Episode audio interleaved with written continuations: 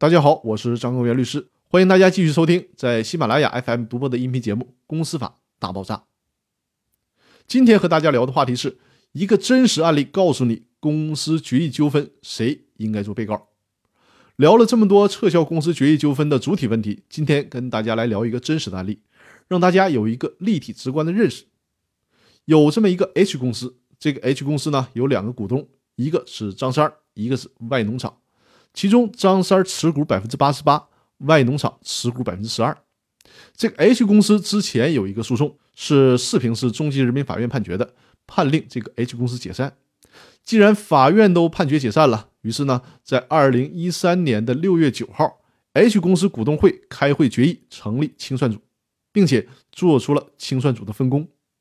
在清算组进行了快一年的时候，股东张三不干了，把股东外农场告上了法庭。注意，张三是以股东外农场为被告，而不是以 H 公司为被告。诉讼请求是请求确认股东会决议无效，以及清算组成员分工无效。因为张三认为呢，这个股东会决议的内容是聘请了股东以外的人参加清算组，清算组成员一共十三个人，而 H 公司的股东才两个人。清算组成员呢，不能由非清算组组成，而且其中一个清算组成员还是公务员。公务员不应该在企业兼职，所以说张三基于以上的原因，认为这个股东会决议是无效的。在这个案子当中，一审法院居然认为把股东外农场当做被告是正确的，外农场当然不服了，于是就提起了上诉。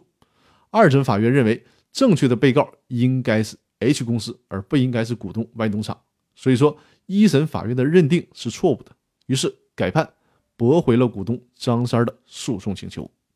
这里有一个细节性的问题，大家需要注意一下。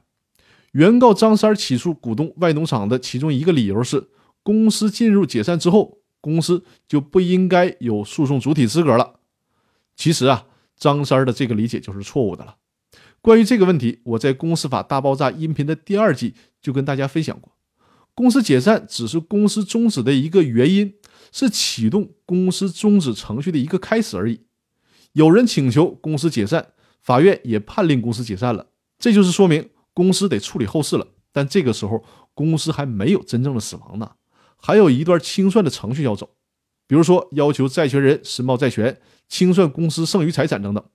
只有在清算结束了之后，办理了公司注销手续的登记之后，这个公司的主体资格才算是真正的消灭了。